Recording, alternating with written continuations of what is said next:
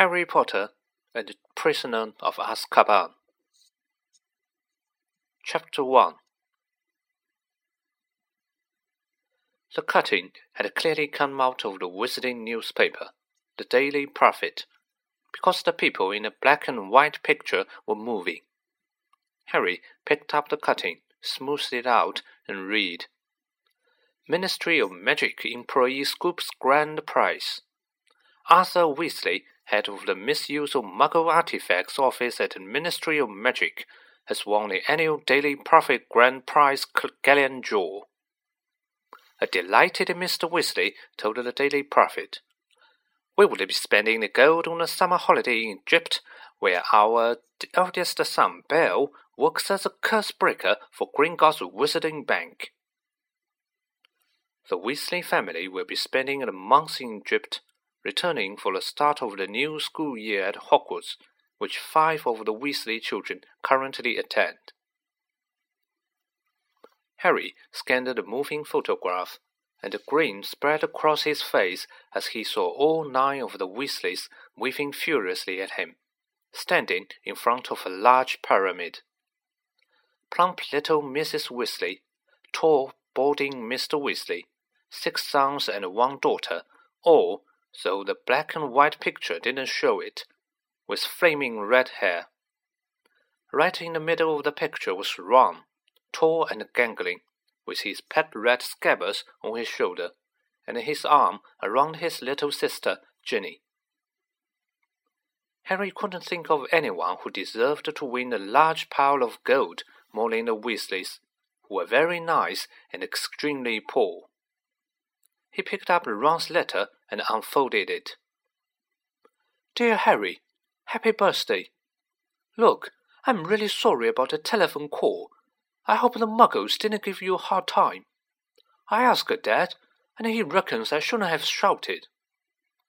It's brilliant here in Egypt. Bill's taking us all around the tombs, and you won't believe the curses those old Egyptian wizards put on them. Mom won't let Ginny come in the last one. There was all these mutant skeletons in there, of muggles who had broken in and grown extra heads and stuff. I couldn't believe it when Dad won the Daily Prophet draw, seven hundred galleons. Most of it's gone on his birthday, but they are going to buy me a new wand for next year. Harry remembered only too well the occasion when Ron's old wand had snapped. It had happened when the car of the two, two of them had been flying to Hogwarts, had crashed into a tree in the school grounds. We'll be back about one week before term starts, and we're going up to London to get my wand and our new books. Any chance of meeting you there? Don't let the muggles get you down. Try and come to London. Ron. P.S. Percy's head boy. He got a letter last week. Harry glanced back at the photograph. Percy, who was in his seventh and final year at Hogwarts, was looking particularly smug. He had pinned his head boy badge to the vest perched jauntily on top of his neat hair, his horn-rimmed glasses flashing in the Egyptian sun. Harry now turned to his present and unwrapped it. Inside was what looked like a miniature glass spinning top. There was another note from Ron beneath it. Harry, this is a pocket sneakoscope. If there's someone untrustworthy around, it's supposed to light up a spin. Bill says it's rubbish sold for wizard tourists and isn't reliable because it kept lighting up a dinner last night but he didn't realize Fred and George had put beetles in his soup. Bye. Ron. Harry put a pocket sneakoscope on his bedside table, it stood quite still, balanced on its point, reflecting the luminous hands of his cloak. He looked at it happily for a few seconds, then picked up the parcel Hedwig had brought. Inside this, too, there was a wrapped present, a card, and a letter, this time from Hermione. Dear Harry, Ron wrote to me and told me about his phone call to your Uncle Vernon. I do hope you are all right. I'm on holiday in France at the moment, and I didn't know how I was going to send this to you. What if they had opened it at customs? But then Hedwig turned up. I think she wanted to make sure you got something for your birthday for the change. I bought your present by our order. There was an advertisement in the Daily Prophet. I've been getting it delivered. It's so good to keep up with what's going on in the wizarding world. Did you see that picture of Ron and his family a week ago? I bet he's learning loads. I'm really jealous. The ancient Egyptian wizards were fascinating.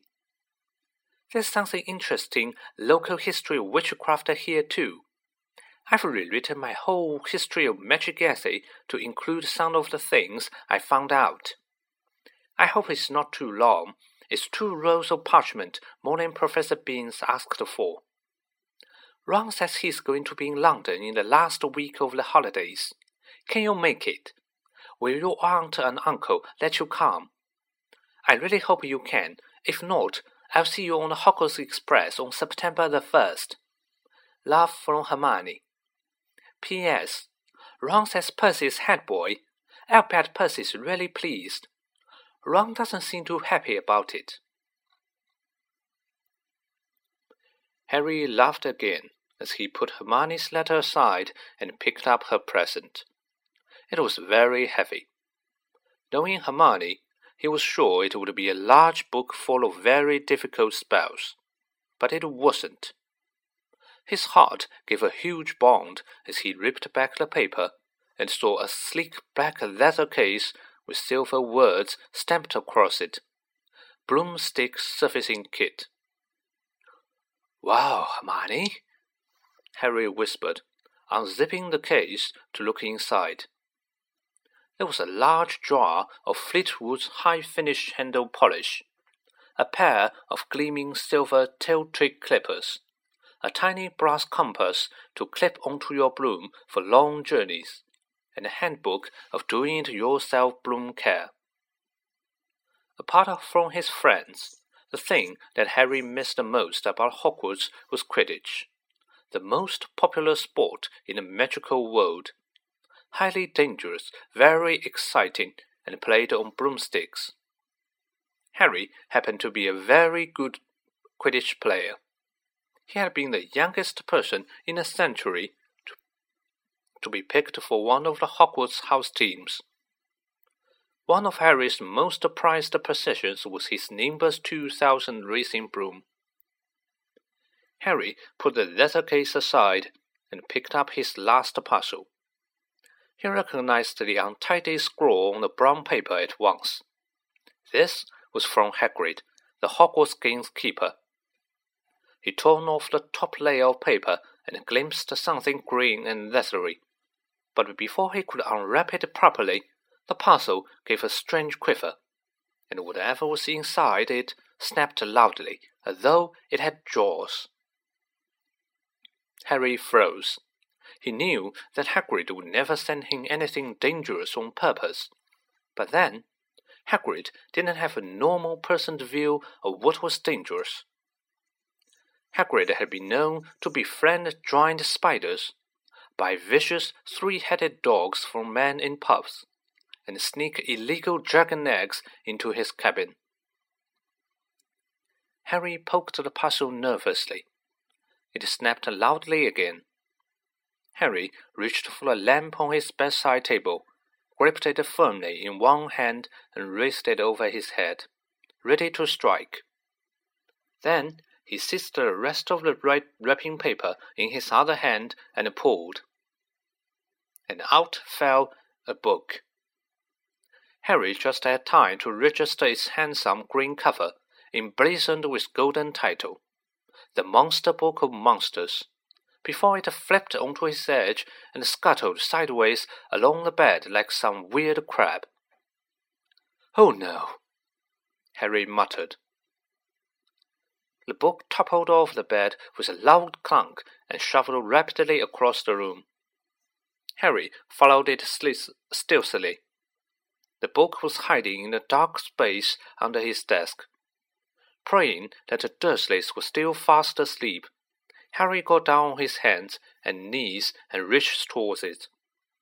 Ouch! The book snapped shut on his hand and then flapped past him, still scuttling on its covers. Harry scrambled around, threw himself forward, and managed to flatten it. Uncle Vernon gave a loud, sleepy grunt in the room next door. Hedwig and Errol watched interestedly as Harry clamped the struggling book tightly in his arms. Hurried to his chest of drawers and pulled out a belt, which he buckled tightly around it. The monster book shuddered angrily, but could no longer flap and snap. So Harry threw it down on the bed and reached for Hagrid's card. Dear Harry, happy birthday! Think you might find this useful for next year. Won't say no more here. Tell you when I see you. Hope the muggles are treating you right. All the best. Hagrid. It struck Harry as ominous that Hagrid thought a biting book would come in useful, but he put up Hagrid's card next to Ron and Hermione's, grinning more broadly than ever. Now there was only the letter from Hogwarts left. Noticing that it was rather thicker than usual, Harry slipped open the envelope, pulled out the first page of parchment within, and read Dear Mr. Potter, Please note that the new school year will begin on September the 1st. The Hogwarts Express will leave from King's Cross Station, platform 9 and 3 quarters, at 11 o'clock. Third years are permitted to visit the village of Hogsmeade at certain weekends. Please give the enclosed permission from your parents or guardian to sign. A list of books for next year is enclosed. Yours sincerely, Professor McGonagall, Deputy Headmistress. Harry pulled out the Hogsmeade permission form and looked at it, no longer grinning. It would be wonderful to visit Hogsmeade at weekends. He knew it was an entirely wizarding village, and he had never set foot there. But how on earth was he going to persuade Uncle Vernon or Aunt Petunia to sign the form? He looked over at the alarm clock. It was now two o'clock in the morning. Deciding that he would worry about the Hogsmeade form when he woke up, Harry got back into the bed and reached up to cross off another day on the chart he had made for himself, counting down the days left until his return to Hogwarts. Then he took off his glasses and lay down, eyes open, facing his three birthday cards. Extremely unusual though he was, at that moment, Harry Potter felt just like everyone else, glad for the first time in his life that it was his birthday.